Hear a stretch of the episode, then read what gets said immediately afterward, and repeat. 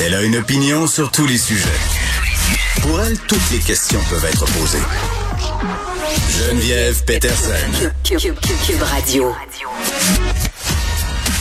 Salut tout le monde, bienvenue à l'émission. On commence tout de suite euh, en parlant de cet hôpital pédiatrique, la ville portuaire de Mariupol. C'est dans le sud de l'Ukraine qui aurait été touché par des frappes aériennes russes.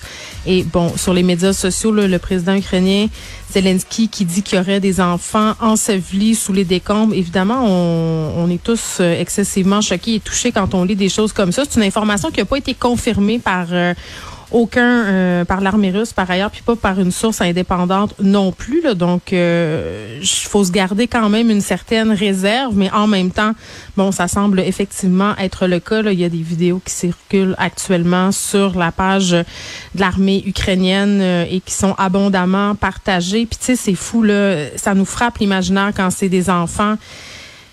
Je voyais hier des images de réfugiés euh, ceux dont on parlait, là, qui fuyaient sur la petite planche de bois parce que le pont qu'ils devaient emprunter pour traverser, pour fuir la ville dans laquelle ils se trouvent, a été volontairement bon euh, détruit par l'armée ukrainienne pour ne pas que les Russes puissent entrer dans la ville des vieilles personnes là. C'est dans le fond c'est les gens vulnérables. Je veux pas dire qu'on n'a pas de compassion pour euh, euh, les, les, les femmes les hommes qui sont dans un âge moyen là, mais c'est quand on sent de la vulnérabilité dans une photo que ce soit un enfant ou une personne âgée.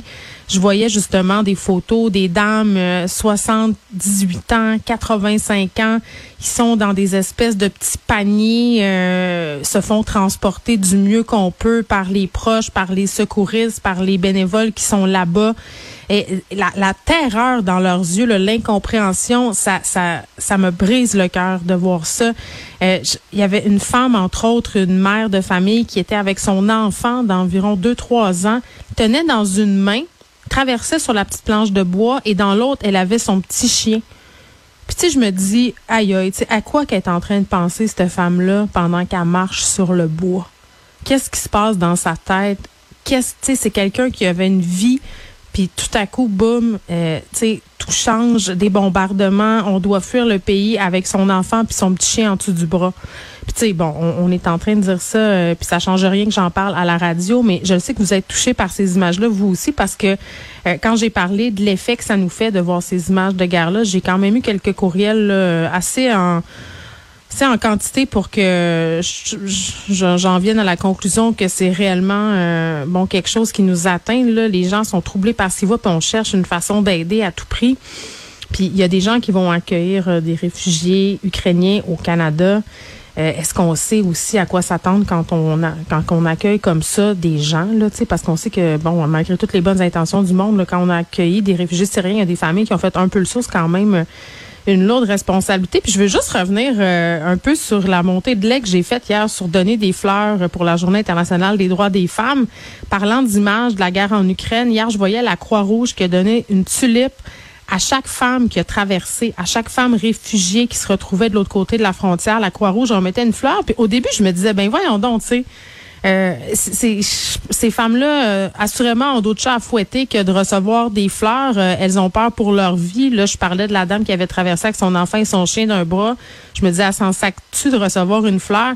Mais c'est là qu'on voit que, tu sais, quand on juge un conflit de loin, qu'on regarde ça à travers nos yeux d'occidental qui habite en Amérique du Nord, assis sur son divan, euh, on a une vision quand même assez arrêtée et cliché du truc parce qu'après, je les écoutais, ces femmes-là, puis je voyais les images, le sourire dans leur visage, le sourire dans leurs yeux et surtout une jeune fille, ça m'a beaucoup marqué, qui a dit, hey, moi, c'est la première belle affaire qui m'arrive depuis des jours, ça fait ma journée, cette petite fleur-là.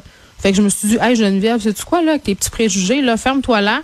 Euh, peut-être que Ghislain qui, achète son bouquet de fleurs aujourd'hui à Gisèle pour la journée de la femme, c'est pas tout à fait ça, mais que la Croix-Rouge donne des fleurs aux femmes ukrainiennes pour les faire sourire un peu, je pense qu'on peut l'accepter. J'ai trouvé ça très, très beau, ces images-là.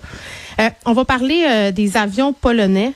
Qu'est-ce qui se cache derrière la volonté de la Pologne de donner ces avions de chasse à l'Ukraine en passant par les États-Unis? Là, ce qui était en jeu, c'est que la Pologne, euh, bon, donnait ou prêtait des avions à l'Ukraine totalement gratuitement, mais en échange, les États-Unis devaient leur envoyer leurs propres avions. Et là, euh, les États-Unis ont dû refuser tout ça. Puis je regardais ça aller, puis je me disais, oh, tu sais, il y a quelque chose en, dessous de ça. Donc, on va en parler avec euh, avec un expert en aéronautique, quelqu'un qui se connaît bien en aviation civile. Et toute cette histoire aussi de fraude envers les locataires qui est dans le journal de Montréal aujourd'hui, un texte de Francis Pilon épouvantable. On sait dès qu'il y a des manquements, dès qu'il y a des, des, des brèches, les fraudeurs s'y faufilent. Et là, évidemment, à cause de la pandémie, on le sait, puis c'était déjà le cas avant, pénurie du logement, des gens cherchent désespérément et ça se passe beaucoup dans les petites annonces. Puis à cause de la, justement de la COVID-19, c'est facile pour les fraudeurs, justement, de demander de l'argent aux gens puis de dire ben là il y a tellement de visites euh, venez pas le voir mais donnez-moi un compte puis il va être à vous. Puis qu'il y a des gens qui se sont fait avoir. C'est assez épouvantable. Merci. Et à la fin de l'émission on va revenir sur le cas d'Émile Bilodeau qui a claqué la porte du festival parce que la programmation était uniquement masculine. Euh, on va en parler avec Mathieu Sur et Léa Streliski Mathieu euh, est d'accord avec la démarche comme il dit mais il y a quand même quelques bémols